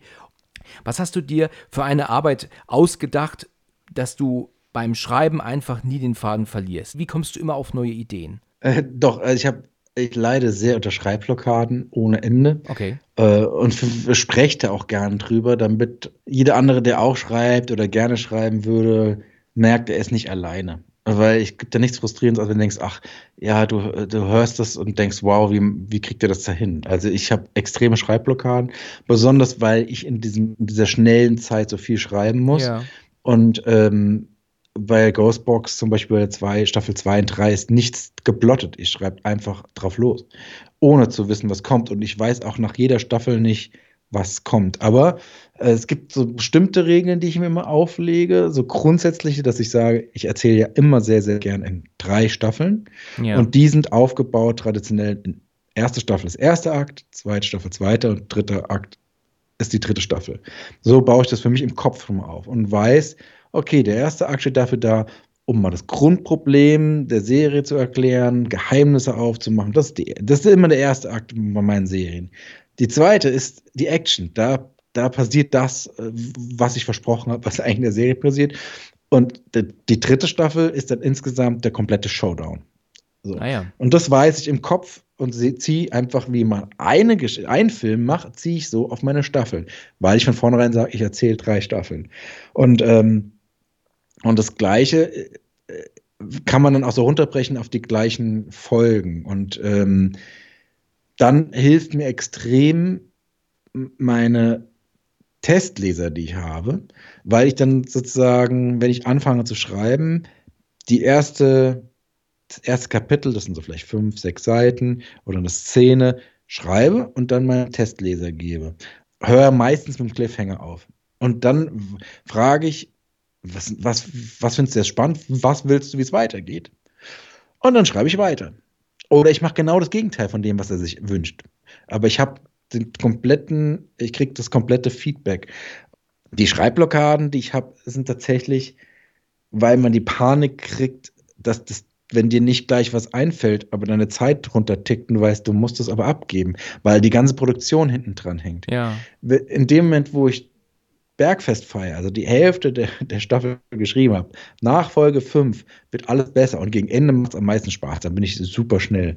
Aber ich habe auf YouTube, auf meinem Kanal, äh, habe ich auch irgendeine Playlist, wo ich bei Ghostbox, glaube ja, ein Making-of gedreht habe vom von der Entstehungsgeschichte mit all meinen Problemen. Falls es jemand noch intensiv interessiert, kann man sich das da angucken. Aber also wie gesagt, es fällt mir nicht leicht. Und das Schreiben, es ist natürlich, ich bin da ja dann auch reingewachsen. Also am Anfang, wie gesagt, hat es ewig gedauert, eine Kurzgeschichte zu schreiben. Also, weil ich auch so lange, aber wenn du das dann über sechs Staffeln selbst zehn und jede, jede Folge ist eine Stunde lang und du mhm. schreibst in drei, vier Monaten so viel, ja. dann, dann kriegst du ein anderes Gefühl für Längen. Deswegen, wie Thomas Birker gesagt, könntest du für mich eine Kurzgeschichte schreiben. Ich, er hat mich fünf Jahre lang gefragt. Ich habe gesagt, ich kann ich habe keine Zeit. Und äh, das war auch immer so. Und er hat mich dann genau, ich glaube, zwischen der zweiten und der dritten Staffel gefragt, wo ich gerade kurz Pause hatte und habe gesagt, du hast ein Jubiläum, die 50. Folge, das mache ich für dich, weil du mich fünf Jahre lang gefragt hast. Okay. Und dann ist es aber so, wo ich weiß, okay, eine Kurzgeschichte zu schreiben mit 15, 20 Seiten im Vergleich zu, das funktioniert dann auch. Aber sonst hätte ich wahrscheinlich auch viel länger dran gesessen. Also ähm, das ist einfach die Übung, die man hat und auch irgendwann kommt dieses Gefühl, dieses Vertrauen, dass es so klappt. Dass man immer zurückdenkt und sagt, ach, weißt du noch, wie schlimm es war? Und wenn du in der Situation, wo es schlimm ist, denkst, sag, ja, irgendwann wirst du zurückdenken und sagen, also mein Zukunfts-Iva wird sagen, oh je, das war schrecklich, aber du hast ja dann geschafft. Jeder schreibt anders und jeder hat eine andere Meinung. Es gibt auch keine richtige. Die einen sagen, sie müssen vorher komplett alles durchplotten. Und dann gibt es die, die einfach drauf losschreiben. Also Stephen King ist ja auch so jemand, der einfach drauf losschreibt. Und andere müssen die Geschichte bis zum Ende durchplotten. Und ich bin immer so eine, eine Mischung. Es hängt immer von der Geschichte an, ab. Also entweder weiß ich die grundsätzlichen Twists und Plots, dann schreibe ich einfach drauf los. Zum Beispiel bei meinem Roman, der jetzt dieses Jahr rauskommt, den ich, den ich geschrieben habe, da hatte ich den Grundplot und habe einfach wie bei meinen Serien drauf losgeschrieben. Aber gegen Ende, beim dritten Teil, wo ich wusste, es geht jetzt in den Showdown, da wusste ich, ich muss es jetzt plotten. Und dann habe ich mich hingesetzt und gesagt, was passiert in jedem Kapitel Mhm. für den Schluss. Ja. Aber vorher habe ich einfach vom Gefühl einfach drauf, drauf losgeschrieben, ja. War das für dich nicht äh, ungewohnt, jetzt einen Roman zu schreiben im Vergleich zu Hörspiel, weil du jetzt äh, schreibt sich ja schon anders, ne? Als ein, als ein Zumal ich ja, wie gesagt, wirklich dachte, ich kann keinen Roman schreiben. Also ich habe ja festgestellt, ich brauche drei, vier Stunden für, ein, für eine Romanseite. Und dann dachte ich mir, so kannst du niemals einen Roman von 600, 700 Seiten ja, schreiben. das stimmt. Äh, das macht ja gar keinen Sinn. Und äh, gerade mit Annette Strohmeier, die auch eine von meinen Autoren ist, die schreibt ihre Bücher mit 600, 700 Seiten, die ist so schnell. Wo ich sage, das kann ich nicht. Also deswegen war für mich immer klar, ich werde keinen Roman schreiben und äh, ich kann gar nicht in diese Inneneinsichten eingehen und das kann ich alles nicht. Das war wirklich, ich habe mich wirklich gesträubt. Und dann habe ich im Jahr 2020, in, im ersten Jahr der Pandemie, habe ich erfahren von Hemingway, dass Ernest Hemingway nur eine Seite pro Tag geschrieben hat. Ah ja. Dann sagte ich, Moment mal, ach, der hat nur eine Seite pro Tag geschrieben, ja, dann, dann kann ich das doch auch. Und dann habe ich so ausgerechnet und dachte, also okay, wenn ich jetzt jeden Tag eine Seite nur schreibe, habe ich in einem Jahr einen Roman mit 365 Seiten. Also das ist die Standardlänge, die für einen Roman. Ich dachte, das funktioniert doch super. Und dann habe ich meine Frau gefragt und noch einen Freund, den Thomas Blum, gesagt, habt ihr nicht Lust, auch mal einen Roman zu schreiben? Dann machen wir so eine Schreibgruppe über WhatsApp. Und er hat gesagt, ja, warum nicht? Und dann haben wir also jeder einen Roman angefangen und jeden Tag eine Seite geschrieben und äh, sozusagen über WhatsApp immer geschrieben, ja, ich habe meine Seite schon, ich bin schon so. Ach ja, okay. Und, äh, und dann war mein Roman mit in der ersten Fassung mit 220 Seiten fertig. Und mein Tag lief so ab, dass ich meinen Roman angefangen habe, weil es war, während ich die dritte Staffel, also während ich die dritte Staffel zehn Folgen für Ghostbox geschrieben habe, das Finale. Habe ich also morgens vier, fünf Stunden gebraucht, von zehn bis zum Mittagessen am Roman eine Seite zu schreiben während meine Frau irgendwie nach einer halben Stunde fertig war. So, und auch der Thomas, glaube nach der hat in seiner Mittagspause dieses. Aber ich habe wirklich fünf Stunden für eine Seite gebraucht. Wow. Sorry, was ist denn das für ein Format? Das ist doch für ein Manuskript nutzt man doch ein anderes Format als jetzt ähm, eine ganz normale Word-Datei, ne? Das ist ja schon mit sehr viel Zeilenabstand und, und auch Seitenabstand eigentlich, oder? Also jede Normseite gibt dir genau vor, wie viel Wörter oder Anschläge du auf einer Seite haben solltest. Und natürlich gibt es dann verschiedene Anmerkungen. Und ich bin aber so ein visueller Mensch. Ich, äh, die sagen, dann nimmst die Kurier und mit so viel Abstand und so Ja. sieht die Normseite aus, kriegst du auch im Netz Wörter. Aber ich finde es einfach hässlich. Die mit der Kurier, das ist dann nicht mal eine richtige Schreibmaschine. Ich, und er sagt, so kann ich. Und dann Flattersatz und nee. Und ich wollte aber immer so, dass ich, wenn ich es schon sehe, dann soll es aussehen wie eine Buchseite. Deswegen habe ich mir eine eigene Seite gebaut Ja. habe die Garamond genommen, 12 Punkt und habe Blindtext reingetextet auf eine Seite, habe dann die Absätze, also den Zeilendurchschuss so genommen, dass er schön aussieht, nicht, dass er irgendwie ein Punkt ist und habe durch die, die, die Ränder oben und unten das so verschoben, dass ich genau mit dieser Seite, die ich habe, und gleich im Blocksatz schreiben, dass es wirklich aussieht wie eine Buchseite. Ja. Man guckt, okay, wie erfülle ich auf diese Seite diese Wortanzahl? Und das war dann meine Normseite. Ah ja. Und das okay. mache ich bis heute. Und auch da muss, sollte jeder für sich selbst einen Weg finden, weil alle sagen, ja, die Verlage wollen das aber anders sehen. Ich habe meinen Buchvertrag so bekommen und ich habe es auch so rübergeschickt. Äh, der, der Punkt ist ja der, wenn ein Verlag sagt, ich möchte eine Kurier haben, die kriegen ja eine offene Wörterdatei, dann, dann entweder kopieren sie den Text raus und machen sich das selbst, wie sie es haben wollen, oder ja. sie lassen es. Ich für meinen Arbeitsprozess sollte es mir so schön wie möglich machen. Und für mich war so schön wie möglich, dass es die Schrift, die ich benutze, aussieht wie im Roman. Deswegen habe ich die Garamond genommen. Und äh, mir hilft es. Also ich habe jetzt vom zweiten Roman meinen Arbeitsprozess anders gemacht. Ich habe mir eine elektrische Schreibmaschine gekauft mit E-Ink, die Free White. Ähm, das ist ein sehr, sehr tolles Gerät, weil du sch schreibst auf einer richtigen Anschlagsdynamik, hast vorne ein E-Ink-Display. Ja. Und alles, was du schreibst, kannst du, lädt sich auf eine Cloud deiner Wahl, also Google Drive oder was auch immer. Äh, und kannst es sogar einfach als Word schicken im Text, kannst aber auch per USB-C an deinen Computer anziehen. Aber du hast nichts, keine Ablenkung, gar nichts, sondern wirklich nur deine Tastatur und das Display, schwarz-weiß, E-Ink. Und, und das Beste an dem Gerät ist, du kannst eben nicht zurück. Es gibt keine Cursor-Tasten. Ganz bewusst. Äh, das heißt, wenn du gemerkt hast, du hast zwei Zeilen oben Fehler gemacht oder so, musst du mit der Löschtaste, mit der Zurückgeh-Taste, mit Backspace so lange zurückgehen und löscht alles weg.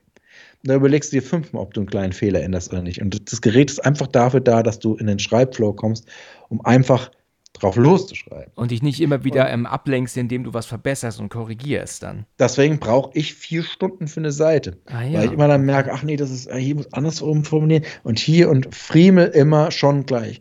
Deswegen war natürlich auch die Sache, wie ich beim ersten Roman die, die ersten 220 Seiten hatte, und der war zu dem Zeitpunkt dann abgeschlossen, dann war der fertig eigentlich. Da war ich ja in äh, die Überarbeitung und das Schreiben alles in einem gemacht. Deswegen hat es auch so lange gedauert, fünfmal so lange. Bei meinem zweiten Roman habe ich mit Freeride geschrieben und der Roman ist viel, viel länger und sitzt jetzt in der Überarbeitung, die mich auch viel Zeit kostet. Aber ich hatte es schon auf dem Blatt Papier. Aber ich schreibe mit dem Gerät ungefähr fünf bis sechs Mal so viel. Ich habe jetzt bei dem NaNoWriMo dieses Jahr zum allerersten Mal mitgemacht. Das ist der National Novel Writing Month. Da kannst du weltweit, sollte jeder, ist das Ziel, im November, jeden November 50.000 Wörter schreiben. Und da geht es nicht um die Qualität, sondern um die Quantität, dass du wirklich loslässt und drauf losschreibst. Ah ja, okay. Das heißt, für mich in meinem Roman habe ich pro Tag acht, sieben bis acht Seiten ein Kapitel geschrieben. Mhm. Jeden Tag. Ja. Aber danach hast du dann wirklich im November 200 Seiten geschrieben. Aber wie korrigierst du denn letzten Endes dein Buch? Wenn du hast gesagt, das wird auf irgendeinem Cloud-Speicher hochgeladen, landet das dann dort als Word-Datei oder als PDF oder? Als Nurtext. Als Nurtext. Nur Text. Also das ist, wow. Mh. Da musst du es aber irgendwo, dann, ja, irgendwo einkopieren, dann, um es ja dann halt in deine. Genau. De, oh, verrückt. Genau. So, ich kopiere mir das dann rein in meine Vorlage, die ich habe, die aussieht wie ein Buch. Ja, ja. Und dann äh, sitzt das sauber da. Und dann geht natürlich das Fehlerlesen los dann. Ne? Also gehst du natürlich nochmal komplett durch und genau. tust es dann ja auch korrigieren und, und verändern dann aber dann auch nochmal sicherlich, ne? Genau, und deswegen hat mir das Gerät, deswegen ist es nicht für jeden was. Also jeder, der darunter leidet, ähm, zu sagen, ich brauche so lange, weil ich mich immer wieder korrigiere, dann ist es das Gerät Gold wert. Ja. Ähm, jemand, der aber sowieso von sich einfach drauf losschreiben kann und sagt, ich, das ist für mich mein erster Entwurf und der, der braucht dann nicht, der sagt dann, das ist, das ist ein blödes Gerät. Aber ja. für alle anderen ist es das beste Hilfsmittel der Welt, um loszulassen. Weil beim Schreiben, wenn da Fehler drin sind, du schreibst dann auch ganz anders. Es ist mir kackegal, welche Rechtschreibfehler drin sind. Ich hack einfach rein. Ja, ja. Und das ist gleichzusetzen wie wenn du mit der Hand, es gibt ja viele äh, Schriftstellerinnen und Schriftsteller, die mit der Hand in, in, in, äh, in, kleinen Notizbücher schreiben. Das kann ich nicht, weil mir bricht die Hand danach ab. Ja, ja, das verstehe meine ich auch. Schrift kann, keine Schrift kann ich nicht lesen. Aber ungefähr so ist es. Wenn man gerne auf der Tastatur tippt und einfach runtertippen will, und das funktioniert eben nicht mit Word. Ich hatte ein Interview tatsächlich mit einer Reporterin, die, äh, der ich das erzählt habe, wie ich das Gerät hatte, und sie meinte, das kann man doch mit Word auch machen. Und da äh, haben wir gesagt, das funktioniert nicht. Und dann meinte ja, dann mache ich das heute mit dem Interview, was wir geführt haben, genauso. Einfach mal beim ersten Mal so unterschreiben. Danach hat es gemerkt und gesagt, nee, es funktioniert nicht, weil man automatisch immer wieder zurückgeht und gleich korrigiert. Ja, ja. Aber wenn ein Gerät das nicht zulässt, und sagt, ja, du kannst zurückgehen, aber du musst alles weglöschen. Was ja, genau. Dann machst du das nicht. Ja. Dann schreibst du einfach drauf los. Und äh, es ist so simpel, aber du schreibst wirklich sehr, sehr viel, weil du dir nicht mehr die großen Gedanken machst, weil wenn du dann auch merkst, so, es gibt ja manchmal beim Schreiben, dass du auch Ideen hast und dann denkst, ach, die kommt aber erst später, dann schreibst du einfach drauf los. Oder wenn du mm, selbst, ich, ich habe so Sachen gemacht, dass ich geschrieben habe und dann merkt, oh, ich hätte oben noch einfügen sollen, dass, äh, keine Ahnung, sie geht ans Meer. So. Dann schreibe ich an der Stelle, wo ich bin, in Klammern, oben, äh, oben Doppelpunkt, geh ans Meer und schreib's einfach weiter. Ja. Vertrau mir, wenn du es dann eingeladen hast später, du weißt immer sofort noch, was du wolltest. Das Ja. hätte ich nie gedacht. Ja, Das, weil in dem, wo du es geschrieben hast, fällt dir es auch ein. sehr interessant, sehr interessant, ja. Also ich, ich kann es wirklich nur sehr empfehlen. Hast du bei ähm, Ghostbox dann ma- mal ab und zu vielleicht auch die Idee gehabt oder kam dir das generell nie, ähm, mit einem weiteren Autor zu schreiben, gerade weil du ja diese Schreibblockaden manchmal hast? Wenn du mit jemandem zusammenschreibst, dann gibt man sich ja gegenseitig immer wieder neue Ideen. Aber, oder sagst du dazu dir, nein, das ist deins, das willst du alleine machen? Na, es hat damit was zu tun, tatsächlich, weil Monster haben wir ja zu dritt geschrieben. Und natürlich macht es extrem viel Spaß, zu dritt zu plotten und zu schreiben. Aber natürlich musste ich als Headwriter am Schluss, selbst über die Folgen, die ich nicht geschrieben habe, nochmal drüber gehen, Ja. damit, weil es natürlich einfach klar ist, damit jede Figur auch die gleiche Sprache hat, weil jeder hat natürlich immer seinen eigenen Stil. Ähm, und das war sehr, sehr, sehr viel Arbeit nochmal, einfach zu gucken, dass alle Figuren das Gleiche reden. So. Ah ja, okay. Das ist eine. Aber ein, ein, einer der wichtigsten Gründe mitunter war aber auch das Finanzielle.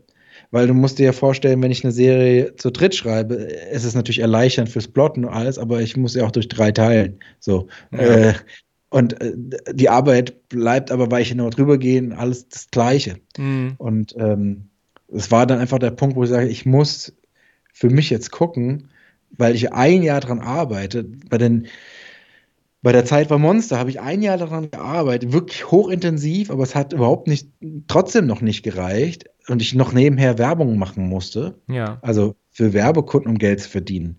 Und das hat mich gesundheitlich so zerrissen, der Tag hat gar nicht mit den Stunden ausgereicht. Und er hat gesagt, das geht nicht. Also ich kann nicht noch mehr arbeiten, sondern es geht nicht anders. Und das war einer der Gründe, wo ich gesagt habe, die neue Serie, ich mache, die muss ich alleine schreiben, ähm, auch wenn es halt noch viel mehr Arbeit ist. Aber ich muss auf einen Punkt kommen, wo ich sagen kann, damit kann ich zumindest, sind unsere Kosten und die Familie ist für das eine Jahr gedeckt. Ähm, weil man muss sich ungefähr vorstellen, ähm, zwischen Hörspiel und Film und äh, ohne überhaupt Preise zu sagen, kannst du aber davon ausgehen, dass äh, Hörspiel ist ne, immer noch eine Nische. Ja. Also Hörbuch sind 10% des Buchmarktes, also selbst die Nische. Und Hörspiel ist noch eine Nische im Hörbuchmarkt. Und wenn ich äh, ein Skript schreibe, ein, ein Hörspielskript für eine Stunde oder so, ob ich das verfilme oder ein Hörspiel mache, ist ja das Gleiche. Es ist Dialog und ich schreibe die Sachen, die, die ich normalerweise sehen würde, sind die, die ich als Geräusche erzähle, was ich reinschreiben muss. Aber wenn das verfilmt wird, kriegt krieg ich als Autor zehnmal so viel Geld.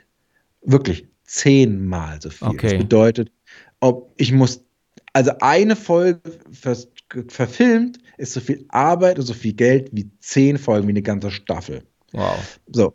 Und deswegen, äh, dann hat man ungefähr ein Gefühl dafür, was Hörspiel bedeutet. Ein Hörspiel ist tatsächlich dann immer noch natürlich eine Kunstform und so wird es auch letztendlich bezahlt. Ja. Und aber wenn du wirklich dann dein ganzes Leben und ein ganzes Jahr und wie lange ich das alles schon mache, irgendwann ist da der Punkt, wo du sagst, es, es geht gar nicht mehr. Und du kannst aber auch irgendwann kannst du, irgendwann kannst du auch nicht mehr mehr Geld bekommen, weil in dem Bereich ja auch nicht so viel verdient werden kann. Hm, ja. Da geht es nur so, dass du das Medium wechselst. So. Ja. Also, dass du sagst, okay, ich schreibe jetzt keine Hörspiele mehr, sondern ich schreibe wieder für Film. Ja. Und das ist, äh, ja, Ist also das, das ist ja, was jedem Hörspiel-Autor, Autorin so geht, ja. ja. Ist das denn bei Audible so, dass du dann wenigstens bei jedem ähm, Download, also, also Verkauf, dann sogar prozentual beteiligt bist? Oder äh, kriegst du ein Gehalt von Audible und das war's? Oder, oder ver- verdienst du noch an den Verkäufen? Das hängt immer an den verschiedenen Projekten. Äh, es gibt äh, Projekte und äh, Aufträge, da ist es ein Total Buyout, das heißt, du kriegst Geld fürs Schreiben Ja.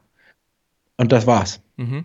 Und ähm, aber im Gegenzug hast du zum Beispiel, haben die dann aber auch nur die Hörspielrechte und du besitzt auch noch die Rechte, ein Buch zu machen oder einen Film. ja, okay. oder, so, das ist äh, alles Verhandlungsmaß. Und dann gibt es natürlich so Sachen wie zum Beispiel drei Fragezeichen. Da, dann kriegst du auch deinen Vorschuss. und bist aber auch beteiligt. Deswegen, das hängt immer vom Projekt ab, von, vom Auftraggeber. Das kann man gar nicht pauschal sagen. Also es Ah hängt ja, wirklich okay. Davon ab. Und äh, bei drei Fragezeichen ist es tatsächlich toll, weil drei Fragezeichen natürlich so erfolgreich ist, wo sich irgendwie jede Folge über 100.000 Mal verkauft, dass du immer, äh, ich glaube, halbjährlich oder jährlich wird abgerechnet, du kriegst dann immer noch mal Geld. Ah ja. Das ist wirklich, das ist wirklich schön. Und das aber drei Fragezeichen ist immer noch erfolgreich, ja? Damals wie heute? Oder, oder ist das Ja, ja. tatsächlich?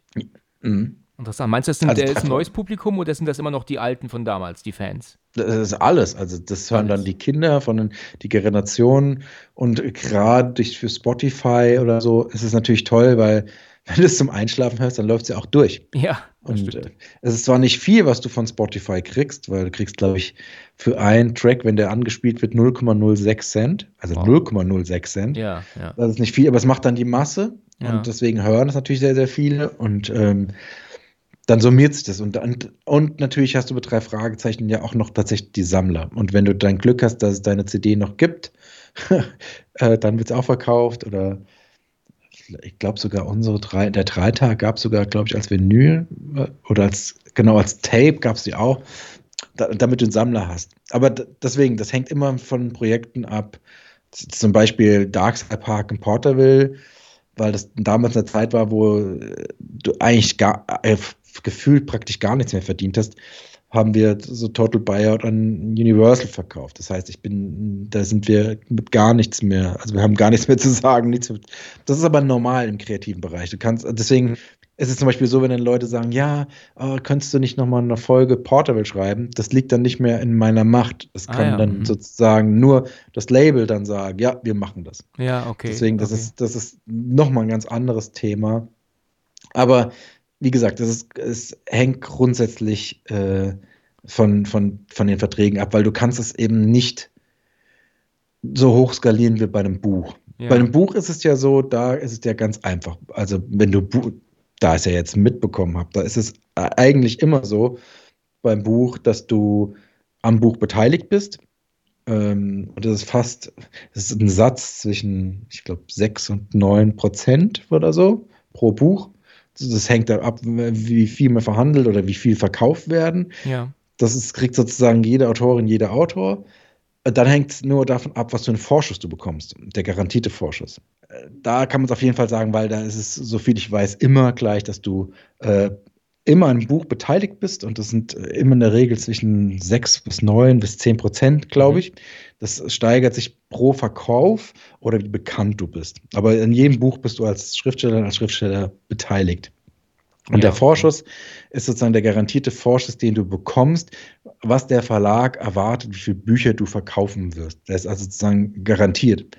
Also angenommen, äh, du kriegst, äh, wenn das Buch 10,95 Euro kostet, geht davon erstmal die 7% Mehrwertsteuer ab. Ja. Und von der Summe, sagen wir jetzt mal, um es einfach zu machen, also, würde 10 10 Euro rauskommen, von denen kriegst du deine sieben, wie auch immer Prozent. Und jetzt gehen wir mal ganz hoch, nur mit einfach 10 Prozent. Das ist äh, so hoch, so viel kriegst du gar nicht. Also ich glaube doch ein Sebastian Fitzek vielleicht oder so. Aber dann würdest du vielleicht pro Buch einen Euro kriegen. Also zwischen 60, 70 Cent. So. ja. Aber um es jetzt einfach zu machen, da kriegst du pro Buch ein Euro.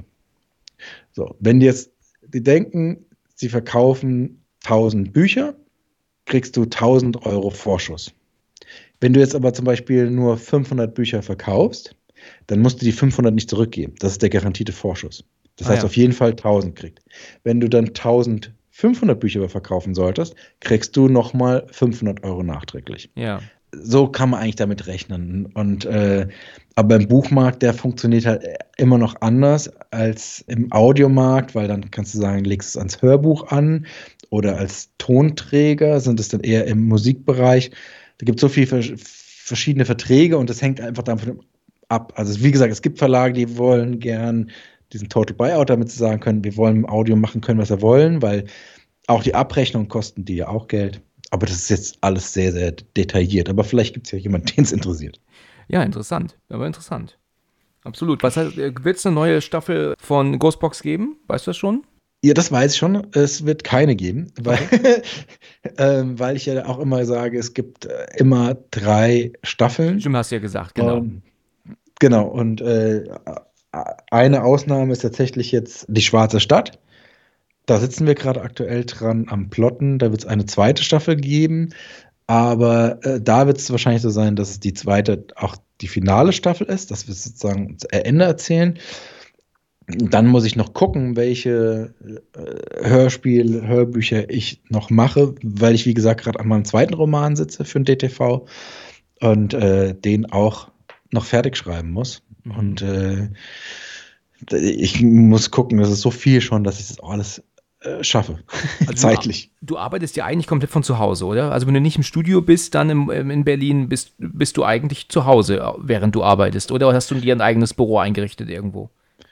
Ich habe ein Büro zu Hause, äh, habe immer lange Zeit im Wald geschrieben, tatsächlich, um meine Ruhe zu haben. Wow. Es hat angefangen, dass ich mit einem Stuhl mitten im Wald, also mit so einem Klappstuhl im Wald saß. Dann habe ich äh, das war aber im Sommer und dann hab, musste ich die Serien, sind dann plötzlich in den Winter gegangen, dann habe ich dann im Auto geschrieben, ja. auf dem Waldparkplatz.